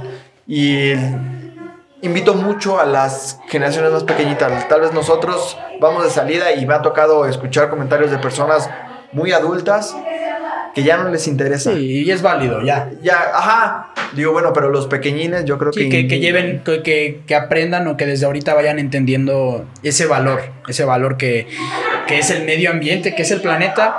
Eh, en podcast anteriores platicaba con una amiga muy especial, Yadira Rosales, mando saludos. Y ella decía, oye, es que muchas veces no nos hemos preguntado, hablan del universo y todo, ajá pero hasta ahorita, el único planeta habitable que se conoce es la Tierra. Exacto. Solo tenemos este pequeño mundo azul y si no lo cuidamos, está cabrón. Sí. Entonces, es bien importante eh, inculcarle eso a, las nuevas generaciones, a, los, a los pequeñines. Y digo, la neta, qué chida labor, de verdad, este, ¿cuáles son tus redes para que te sigan también? Estoy en Facebook como César Cucurachi y igual en, en Instagram estoy igual como César Cucurachi. Entonces, para que todos los interesados y todos los grupos ahí interesados, pues te puedan, se puedan poner en contacto y pues que se puedan hacer colaboraciones chidas regalo arbolitos, si me piden regalo arbolitos, porque ya sé que al final de cuentas ese arbolito va a llegar a sembrarse. No importa que no sea, en, dicen, lo regalas para un particular, claro. Pues al final de cuentas cumple la, la, función, la función, un arbolito más plantado. Exacto. Y este, hemos llevado la, la labor ahorita, hemos hecho mucho énfasis en la reserva este, que es este, Azotzingo Panchoposa. Y bueno, este, si me piden arbolitos, ahorita vamos a agendar porque los arbolitos que voy, vamos a sembrar ahorita están todavía en producción, están creciendo apenas y este, nos los dona la Secretaría del Medio Ambiente. Qué chido, eh, la verdad. Qué, qué chido todas esas facetas. Que te digo, yo debo de ser sincero, yo te conocí a ti por el tema del taekwondo de vista y luego por el tema de la asociación. Ya te había visto por allá en algunas publicaciones, pero pues hay más en el trasfondo, cabrón. Y eso, eso es, a mí si me preguntan, oye, luego, me, luego si me dicen, oye, este, ya te pagan de tu podcast, ya ganas. No, la verdad no. Monetizas, no, la verdad no. Y también porque no he llegado a los seguidores. No, en su momento, lo, en su momento a lo mejor sí lo haré. Porque, y no por otra cosa, realmente si me preguntan, yo quisiera invertirle mucho más a todo este proyecto, más en equipo, más cámaras. Sí pero pues bueno, espero que en su momento vaya llegando. Pero a mí, gracias. Y, lo que me gusta es esto, justamente. Yo conozco a las personas desde otro punto de vista, desde, desde otra faceta que me lo permiten y eso lo agradezco mucho. Eh, yo me enriquezco con cada plática y creo yo que también toda la gente que nos escucha y nos ve, algo, algo se llevan, algo se lo, se lo quedan y el compartir eso en este espacio para mí está bien, bien cabrón. O sea, y el compartir premisas como la que ahorita tú nos contaste, cabrón, es como a lo mejor algún medio de la televisión cuando saca alguna nota que le vendió a algún famoso. Para mí es igual de importante cabrón, que alguien se abra a ese, a ese nivel y que pueda compartir algo que, que ni en confianza con otras personas ha mm, compartido y que aquí con una audiencia se haga el valor de compartirlo. Para mí eso vale oro, la verdad, y lo agradezco mucho de todos los invitados, cabrón. Te juro que estaba pensando. Sí, me di cuenta y, de verdad se nota ahí el, sentimiento, pero de verdad yo te lo agradezco mucho, cabrón. Creo que tiene tal vez una pequeña enseñanza de chavos, neta, que no, no, no se den por vencidos, aunque tu propia familia esté en contra de ti. Digo, yo creo que tienes que encontrar que, esa sea tu fuerza para ir hacia adelante. ¿no? y, que, y que encuentres ahí, luego muchos dicen, es que no siempre va a haber alguien que te, que te dé la palmadita en la espalda y te diga, todo va a estar bien. A veces no la hay, a veces no está la persona y tú tienes que solito darte acá la palmadita y decir, vamos a chingarle. vamos a chingarle. No hay otra, no hay otra. Eh, ¿qué, qué, ¿Qué cualidad de niño esto, siempre lo pregunto mucho, me gusta hacer como que es una reflexión introspectiva de cada invitado. De tu niñez, de ese César Cucurachi niño, ¿qué cualidad perdiste y qué cualidad ganaste hoy en día? La que ganaste que te haya dado buenas enseñanzas y buenos resultados y la cualidad que perdiste que quisieras tener hoy en día. Mm. Ah, chingadas, está difícil, ¿eh? Yo creo que cuando era niño era menos sensible. Conforme voy creciendo, eh, me he hecho bien chillón. Sí. Bien chillón. Pero porque entonces las cosas. Entonces, eh, me gustaba más cuando era más joven, era más fuerte. Yo creo que mental, eh, bueno, mentalmente, como que esos sentimientos, como que los apagaba, ¿no? Yo creo que no me funcionaban en ese entonces. Pero ahorita yo creo que se ha adquirido y no sé si sea bueno o malo.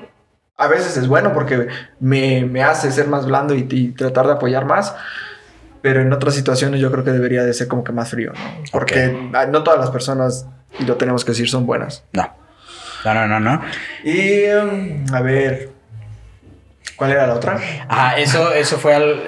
Eso, yo lo, es que esa, si lo analizas Puede aplica para las dos, ah, ¿no? yo creo que queda así, que aplique para las dos. normalmente eh, alguien me dice, ¿sabes qué? Hay algo que me gustaba de niño que era como que más despreocupado por la vida. no, cuando yo era niño era bien preocupado, como, no tenía un colchón abajo, o sea, como que siempre estuve a la...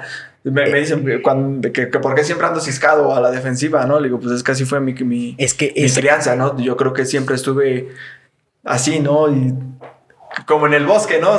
no sabías de dónde venía el, el Es que e, e, esa parte está bien cabrona entenderla, porque, o sea, a lo mejor otro niño se preocupaba por la tarea, se preocupaba por no perder las cosas para que no lo regañaran sus papás.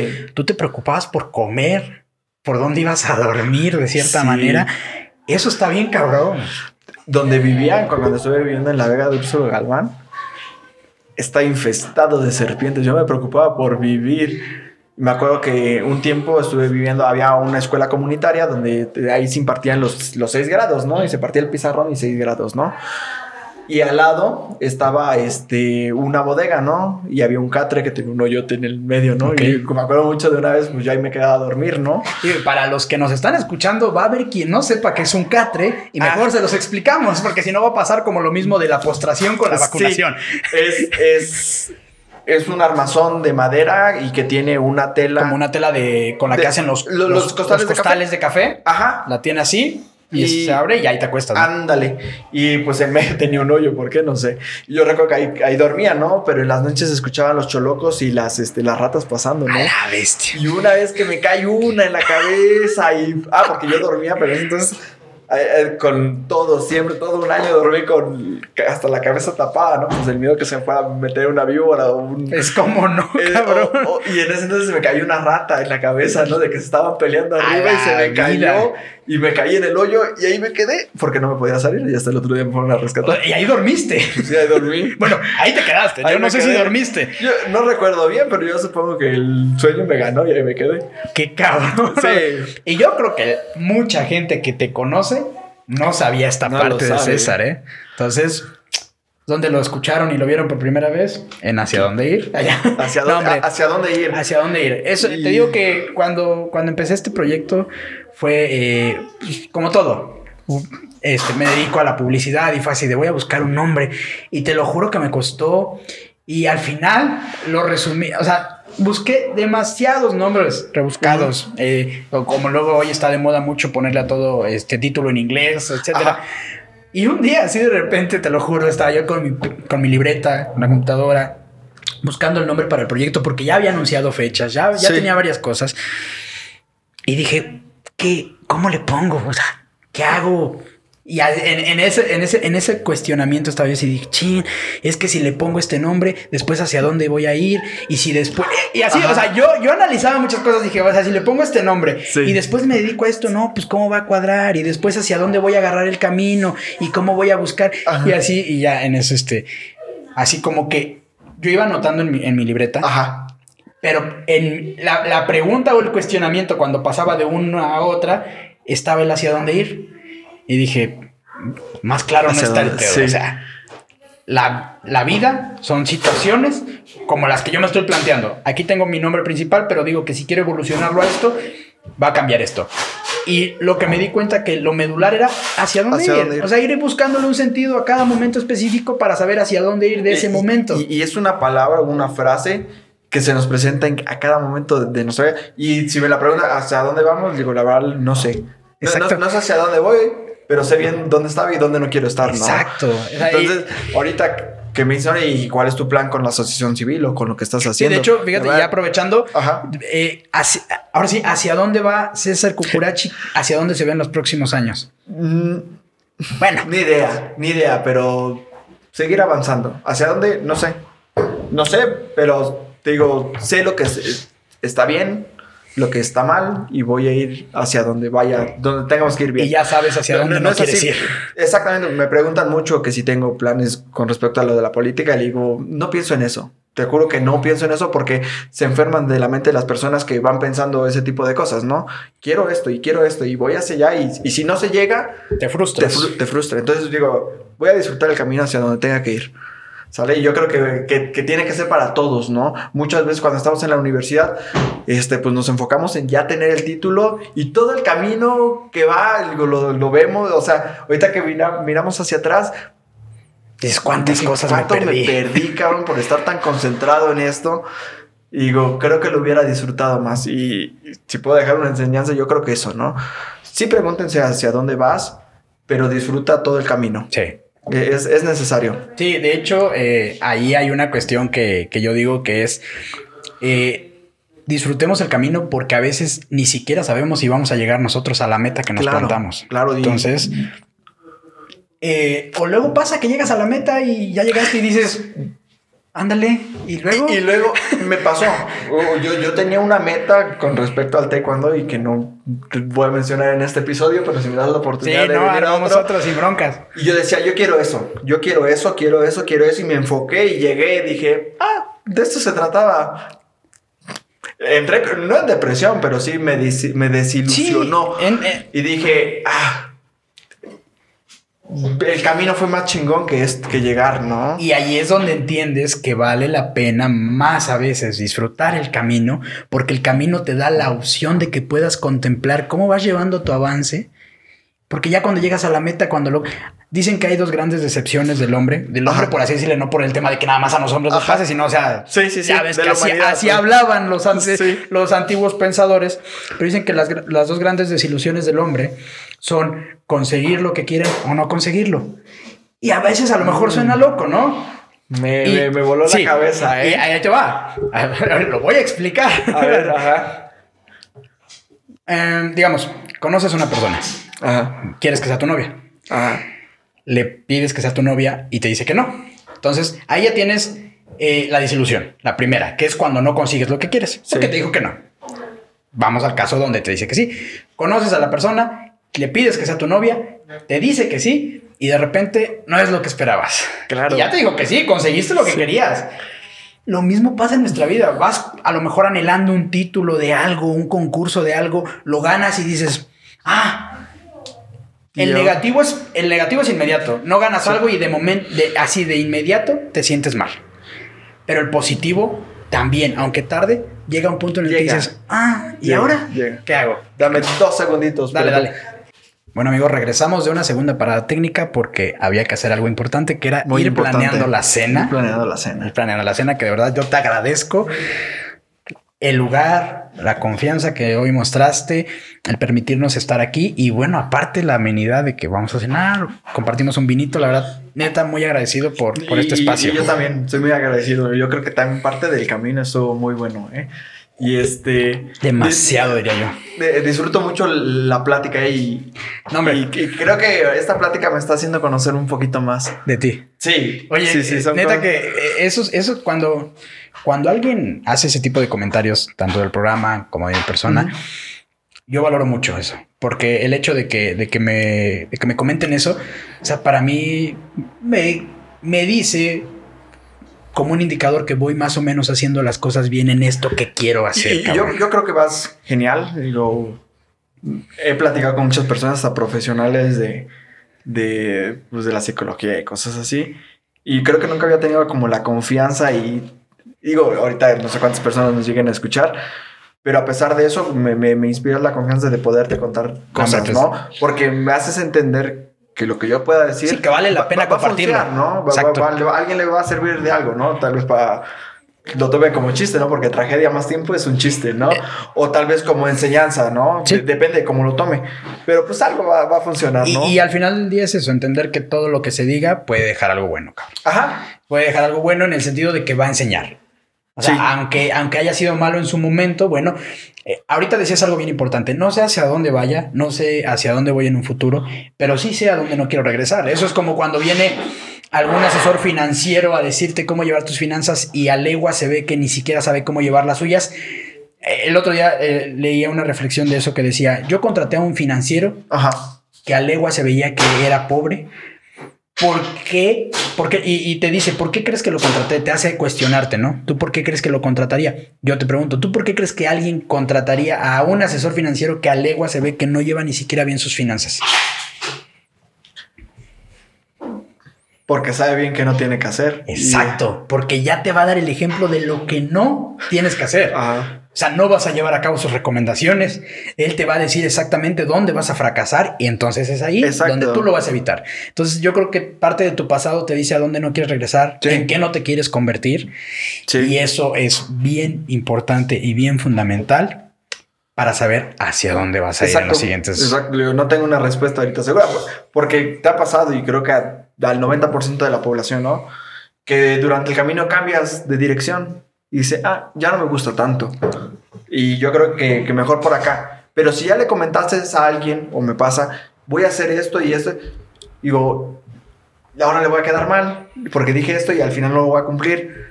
Entonces por eso no me gusta decir hacia dónde tengo planeado en este momento ir, ¿no? Porque tal vez... Te planteas un objetivo, pero entiendes que el camino lo vas a ir cambiando. Ajá, ándale. Entonces, y es válido, porque pues nada puede ser en línea recta, vaya, ni las carreteras. No. Así de fácil. No, no, no. Entonces, vas esquivando cerros. Sí, y luego dicen, oye, ¿por qué?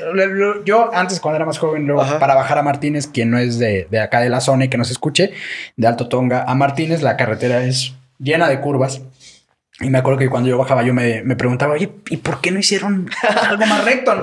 Hasta que creces entiendes que hay un mundo muy complejo y así pasa con la vida. Sí. La vida no puede ser y está mucho las imágenes o el cliché, el meme de, de que del, del, suelo al éxito, pues hasta lo que la gente imagina es que hay una línea recta. Y la realidad es que no, es cierto como lo plantea la imagen, hay muchos altibajos, muchos, muchos altibajos. Y si hay alguien a lo mejor del otro lado que diga, no, no es cierto, yo desde que empecé hasta ahorita como, como sea, está bien Vete con cuidado porque, a lo mejor ahí viene el altibajo que te va a enseñar a valorar todo lo que has generado. Sí. Entonces, este, es bien importante ir como que teniendo esas precauciones de entender que todo puede ir bien. Y, no sé si te ha pasado, pero yo he llegado a un punto en el que de repente me levanto y digo, oye, como que todo, todo está yendo muy bien en mi vida. Algo como que algo viene. Algo viene. Y hasta te da miedo, así como que dices, chin, o sea, sientes así como pena de disfrutar algo que estés disfrutando porque dices, ching, siento que algo malo me va a pasar. Y, viene algo que escuché bien, bueno, que puse mucha atención cuando me lo dijeron. dos pasitos para el frente y uno para atrás. Y así es la vida. Y cuando y tienes que estar preparado, algo viene. Algo viene. Si va muy chingón, algo viene. Sí. Lo esperas, ya sabes que va a venir, te va a llegar y te va a servir porque vas a tener ahora es un, cuando estás más atrás es un buen punto de para ver Sí. Sí, sí. Como que- espectador que como aprendes más. espectador, ¿no? O sea, me tocaba, ¿no? Sí. Y de hecho ahorita estoy en mi pasito para atrás. Sí. Por- Porque tenido- ah, digo, no, no malo, pero no como yo esperaba, ¿no? Sí. Entonces, ahorita en este último mes me ha servido para ver muchas cosas y ca- hacer cambios. Sí, hacer cambios. Y, y es que es válido, o sea, digo, por ejemplo, un jugador de fútbol dentro del campo ve una cosa, pero ya cuando sale del campo y ve desde afuera el juego, lo comprende de Claro. otra forma. Entonces también es válido, estás bien metido en el juego y de repente, a ver, espérame, vamos a hacer un Sí. análisis de cómo está todo desde otra perspectiva. Te meten un gol y, ah, bueno, Ándale. ¿qué, qué, qué pasó, no? ¿Qué pasó? ¿Dónde me descuidé? ¿Qué Y fallé? yo creo que eso que mencionas es bien importante, que por eso hay directores técnicos, ¿no? Claro. Digo, que- Y es alguien que ya le pasó lo que a ti te pasó. Eh, Sí, sí, sí, que ya, es- digo, no agarran un director técnico que no haya jugado ningún partido de fútbol, ¿no? Sí, entonces Es alguien que le ha pasado de todas. Y es bien válido, entonces ahí es donde debemos valorar más a todos nuestras personas mayores que se toman el tiempo de detenernos y decirnos, hey, toma en cuenta lo que vas haciendo. Sí, Analiza un poquito, piensa lo que estás pasando, llévatela despacio. Porque créanme, que si te acerca alguien mayor a darnos un consejo, lo hace porque de verdad lo hace de corazón. Ellos ya no tienen ni la necesidad ni la preocupación de estarse perdiendo un, un momento de su vida para aconsejarnos algo. Entonces, Claro. si lo hacen es de corazón, cabrón. sí, sí, sí. Yo un tiempo con esto de la labor estuve muy enfocado con los abuelitos. Sí. Y... Ah, da un poco de tristeza el que su consejo no es tan bien valorado. Eh, pero bueno, No, y, y- y lo, y lo. El problema es cuando te toca vivirlo y que dices, ¿cuánta razón me tenía, lo dijo. cabrón? ¿Cuánta razón tenía? Sí. Fíjate que yo, este, días pasados digo, mi papá y mi mamá han sido grandes mentores en mi vida. Este, y pues siempre me han llenado de muchas, muchos consejos. Pero me llamó mucho la atención en específico uno de mi papá. En días pasados, este, tuvo una, estuvo postrado en Postrado. cama para- este, y por una cuestión de, un- de un pie. Y este, le pasé algunas películas en una memoria y se las puse en la televisión para que pues no se aburriera estando ahí todo el día porque era una persona de campo que todos los días anda pues para arriba y para abajo y de repente tener que estarse en Sí. cama todo el día. Entonces le puse varias películas en una memoria y ahí las estuvo viendo. Y me llamó mucho la atención un día que llegó y me dijo así con mucha inquietud, oye, ponme por favor la película de, de, de estos policías que son dos, este, que son morenos y que andan ahí. Yo dije, ah, ¿cuál? Ajá, y ya pues, dije, bueno, vamos a analizar la memoria. dije, ah, y tenía yo entonces ahí la película de Bad Boys, la última que sacaron. Bad Boy. Bad Boys. La que hace Will Smith con el otro, no, mm, Marcus mm, Monetti, así se llama en la película. Ajá. Es de- que- la de Bad Boys se llama. Que ya la última que sacaron, este, está, está, está chida la serie. ¿No has visto ninguna? No. Ah, te lo recomiendo, están muy buenas. Las voy a ver. Pero la última que sacaron, o sea, ya habían dejado pasar un buen tiempo. Entonces, la última que sacaron, la de Bad Boys, este, me dice, pónmela, pónmela. Y yo, a ver, va, ya se la puse. Me dice, adelántale. Adelántale donde matan a, al señor este que van saliendo del campo y así, Ajá. así. Dije, ah, bueno, ya, ya le adelanté a esa escena. Y ya cuando la adelanté, dice, pon bien atención en lo que va a decir ahí. Y ya, antes de que lo matan, el entrenador, que es este, no, es entrenador, perdón, es como su, es su superior dentro de la corporación policíaca de, de este de Will Smith, le dice, no quiero que te pase lo que le pasó al que iba en el caballo. Y le dice Will Smith, no entiendo lo que me estás diciendo. Y, le, y ya le cuenta una, una fábula, una historia, que le dice, hubo una vez un jinete que iba a todo galope en su caballo. Y entonces en su carrera encontró a una persona y iba tan rápido que pues la persona le dijo, ¿a dónde vas con tanta prisa? Dice, y el jinete se volvió y le dijo, no sé, pregúntale al caballo. Dice mi, y ya, yo me quedé así como, y me dice mi papá, pon mucha atención en eso. ¿A dónde vas con tanta prisa? Y en ese momento no me hizo tanto sentido y de repente después la analicé y dije, no mames. sí es cierto. ¿Quién sería el caballo? Pues a veces la premura de querer llegar a comernos el mundo y la vida sin disfrutar el camino o sin preguntarnos por qué estamos haciendo lo que estamos haciendo. Yo invito mucho a que lo que sea que estés haciendo, trabajando, estudiando, te preguntes si lo estás haciendo porque de verdad te gusta o lo estás haciendo por complacer a alguien más. Así lo veo yo, cabrón. Pero sí, me, me Sí. hizo mucho sentido cuando Sí. le dice, ¿a dónde vas con tanta prisa? No lo sé, pregúntale al caballo. Y pues lo podemos interpretar de manera, de muchas formas. Sí. Modas, muchas veces, cuántas veces Ah, no nos sí. subimos a modas que ni siquiera tienen un sentido, pero ahí quieres ir, cabrón, y ni siquiera es tu esencia. Eh, muchas cosas Sí, yo creo vida. que todos cuando estamos en la adolescencia nos montamos en una moda y, y te preguntan, ¿es moda? ¿Se te va a quitar? No, así soy, ¿no? Y ya luego te ves unos años después y dices, a la madre, si era moda. yo me recuerdo y no estuve en esa, como dentro de esa moda, pero la de los emos. Sí, Sí, y que les preguntaba así y muchas personas decían, no, o sea, es mi estilo de vida, yo soy así. sí. Yo Y quería ahorita- hacer, pero mi cabello no jaló. No, no jaló, ah. Sí, me salvó de ser emo. Pero ahorita pues no. Te deja, ahí era el caballo. Sí. Eso era un caballo. Eso era un caballo. Y, y muchas veces pasa en nuestra vida diaria. Nos subimos a, a seguir cosas que no, que no son lo que en esencia nos llena. Y a veces sí vale un momento, como decimos, hacer un acto de reflexión. Detenerte. O a lo mejor si vas en el caballo correcto, nada más no vayas tan rápido. Ándale. Ves disfrutando el panorama. Ajá. Que pasa como cuando vas en un carro. O sea, no es lo mismo que yo me ha pasado, por ejemplo, que luego vas a Jalapa y de repente va manejando alguien y por el tráfico va lento, te aburres, te castras y en algún momento ya dejas de preocuparte por el tráfico y empiezas a ver hacia los lados y de repente ves, ah, órale, qué chido. Y resulta que pasas por ahí seguido, Sí. cabrón. Y entonces algo así es en la vida. Vamos muy rápido y Cabrón, ¿cuándo fue la última vez a quien está escuchando, que nos está viendo? ¿Cuándo fue la última vez que te levantaste y lo primero que hiciste antes de ver las redes sociales fue ver cómo está la mañana a lo mejor de padre? Ver los colores que tiene. Y yo sí lo hago porque sé que, que dependiendo de cómo está el clima es cómo te vas a vestir, Exacto. eh, ¿Cómo se escucha? Lo, digo, a ustedes a lo mejor no, pero para mí que tengo el privilegio de vivir todavía en un ranchito donde no hay mucho tráfico y todo, cabrón, despertarte y escuchas todos los pajaritos allí a pie de la ventana, dices, cabrón. Qué chingón. Sí. Entonces, yo creo que sí vale la pena, como ahorita, por ejemplo, vamos a hacer un descanso y vamos a hacer una pausa para disfrutar de, de- de la pizza y para poder Sí. tomarla como se debe y estos espacios. Entonces, yo creo que ese era el caballo, que a veces hay que bajarle tantito, ponerle el freno Ajá. para apreciar la vida, cabrón. Sí, Sí. sí, sí, sí. Y mira, una frase, te digo, pero mi papá me lo decía así con mucha insistencia, ponle ahí, ponle ahí, yo, espérate. Pues ahí voy ya. Ahí va. Y ahí va. Y ya cuando me dijo, sí, pusiste atención, sí. Y me dice, ¿a dónde vas con tanta prisa? Dice, no sé que también le tengamos que preguntar al, al caballo. Y yo dije, no, tienes mucha Tienes razón. razón.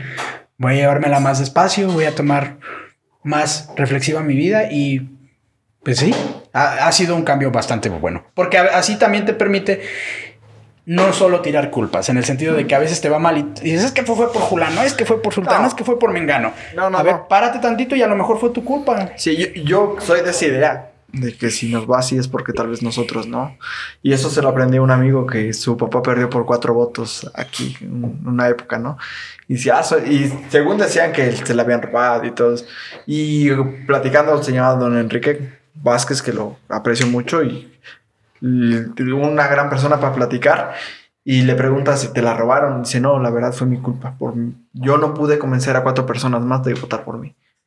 Cabrón, Entonces dije, el hecho de hacerte responsable y, y de, Exactamente, de hacerte responsable de, de esa situación. Pues sí, igual cuando a mí me pasa algo malo, digo, es que fue mi culpa por no preverlo, por no ver que iba a pasar esto, por confiarme. Entonces yo, asumo la, la culpa de, de- de lo que pasa y yo creo que eso te hace ir más para adelante, porque si culpas a todo mundo, tú nunca vas a tener la culpa y nunca te vas a esforzar por hacer algo mejor. y no te vas a hacer responsable. Ajá. Entonces, es ahí como el meme de ¿por, ¿por qué no tengo dinero? Ah, ya me acordé. Ya no lo vuelves a Ah, hacer, sí. cabrón.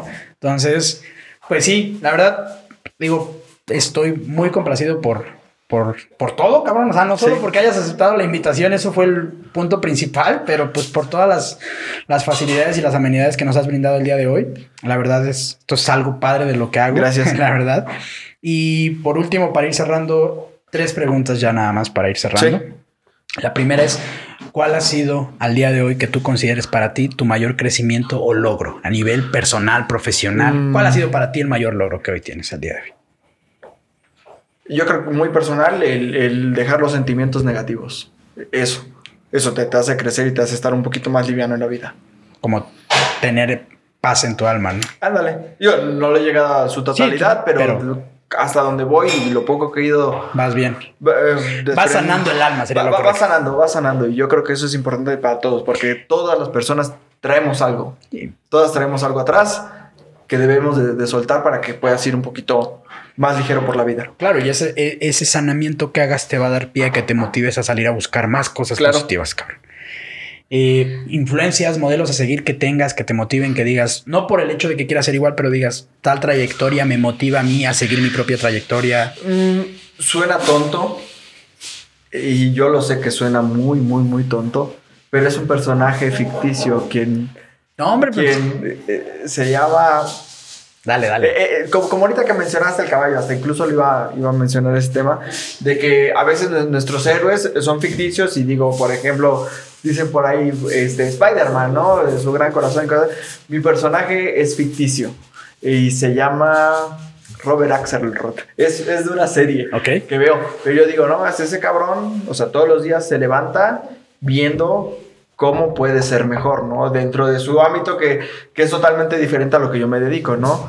Este, él se dedica como algo así al mundo de las altas finanzas, de Wall Street, y es una serie que es- está en Netflix que se llama este, Billions. Billions. Y es, ajá, Ujú. y está muy, muy padre y que la he visto fácil unas 5 o 6 veces. Ok. Y voy en el carro y ya tengo los capítulos descargados y lo voy viendo, lo voy viendo. Porque cada episodio que tiene le va muy mal en algunas cosas, ¿no? Pero siempre encuentra el Algo. cómo darle la vuelta a la situación y de lo que pasó sacar algo provechoso. Órale. Entonces, este, cuando tengo días malos, lo pongo y digo, pues si él lo pudo resolver en eso ficticio, digo, yo encontraré la Lo manera. traes tal a tu vez. plano, ¿no? Anda, eh, exactamente, lo traigo a mi plano. Es que es eso. Entonces, suena Muy- tonto. Eh, Es, que, Y- pues y no, de- no, fíjate que al final del día no. Y esto es como cuando en la escuela dices, no, es que mi pregunta es muy tonta. No, más tonto es aquel que no pregunta. Sí. Aquí lo mismo, si tú te identificas y eso te, te sirve, está bien, solo tráelo a tu plano. Tráelo, tráelo a tu nicho, a, a lo, a lo que tú haces. A lo mejor dicen, oye, no, pues es que yo, mi, mi modelo a seguir es un fu- futbolista, pero yo soy un cantante. Ajá. Analiza qué dificultades tuvo para llegar a donde está, si así siempre ha sido la superestrella que es, y a lo mejor ahí te vas a dar cuenta que hay muchas cosas que a ti te pueden servir en lo que haces, aunque seas cantante, aunque seas pintor, aunque seas chef, cabrón. Y, y afuera de, por decir, mi hermano y, y Carmen, o sea, no se lo había dicho a ninguna otra persona, y ahorita que lo digo en público, Ah, pues ya lo saben. ya lo saben. este, pero chéquenla. Te digo, a mí me, ajá, me, me funciona bastante bien. Ok. Cuando tengo días malos, lo veo, me motiva. Ya está. Pues cuando tengamos días malos, recordemos todos ser un Axel Rosalfo. Ah, Eh, Bobby Axelrod. Pues, por último, amigo, esto es de cajón. ¿Cuál ha sido la frase que para ti ha marcado tu vida, tu andar, de cualquier libro, Ah, de hasta- cualquier película? Hasta la tengo este, en mi estado de WhatsApp. A ver, para decirla correctamente, ¿dónde puedo ver mi? Bueno, es insistir, resistir Y persistir. y persistir. Y pues. Y hay otra también que eh, no va así, pero cuando me la dijeron estaba un poquito este, modificada. Que ningún marinero se hizo experto en aguas tranquilas. No, No, definitivamente no. Pues también, ¿no? Va a haber dificultades. Siempre, siempre. Y eso te va a terminar haciendo un experto en dificultades, ¿no? Entonces vas a saber cómo sobrellevar después, ¿no? Si tienes lo más difícil. y, l- por ejemplo, tengo a veces dificultades en el día al día, ¿no? Y me pongo a pensar en lo que he pasado y dije, ah, pues está más pichón que. Y perdón, la expresión es muy, Sí, no, no. muy coloquial aquí. Sí, sí, sí. Digo, pues está fácil. Y comparado con otras cosas que he pasado, ¿no? Entonces, cuando tengan días malos también, recuerden cosas que ya Más superaron, cabronas. ajá, que más cabronas, porque todos lo, lo hemos hecho. Y digan, eh, tuve algo peor y lo supe pasar, esto no me va a vencer, ¿no? Sí, no, y eh, hay, para eso hay un ejemplo muy claro que lo traigo porque creo que queda bien. Eh, El, el tema de los niños este, triquis que ganaron en básquetbol a nivel mundial muchísimas cosas. Sí, Que por ejemplo, su dificultad de ellos, a lo mejor la dificultad de, de algún atleta fuera no contar con zapatos adecuados, cabrón. Ajá. Estos canijos ni siquiera se preocupaban por eso, porque jugaban sin zapatos, Sí, cabrón. sí, sí, se preocupaban por ganar. O sea, si los ponías a jugar con o sin tenis, es más, hasta pedían jugar sin tenis, cabrón. Sí. Entonces, yo creo que lo que dices es bien cierto. Si vamos por la vida encontrándonos con puras cosas fáciles, el día que nos topemos con una difícil, quién sabe si nos levantemos de ahí. Entonces, es bueno ir teniendo cuestiones difíciles en nuestro día a día y no solo reclamar, sino aprovechar y aprender a sobresalir. Y ya después, obviamente, cuando te toca un camino fácil, pues te la vas a llevar más tranquila, ¿no? Sí. Es como ir generando condición física. Ándale, es como preparar, es un entrenamiento. Es como un entrenamiento, o sea, entonces, y la otra son tres palabras que aparentemente si las pones separadas solo tienen un significado, pero como al juntarlas te dan un resultado bien cabrón, que es lo que tú dices, ¿no? Insistir, resistir y persistir, Persistir. cabrón. Pues a todos los que nos hayan visto o escuchado, la verdad, este, muy agradecido, agradecido principalmente contigo, César, de verdad. Gracias. Gracias, por la confianza, gracias por el espacio, gracias por la cena, cabrón. Gracias Apenas por- viene, apenas, viene. Quién viene. sabe cómo esté, la probamos De y verdad, ya. gracias por todo, canijo. Este, y pues a todos los que nos vieron o escuchado, insistan, persistan y resistan como nosotros en este proyecto que es hacia dónde ir. Y pues vamos a seguir buscándole un sentido o respuesta a la pregunta que muchas veces nos realizamos, pero muchas más no comprendemos, que es hacia dónde ir. Sin más, nos vemos hasta la próxima. César, muchas gracias de Gracias verdad. a ti. Gracias a todos.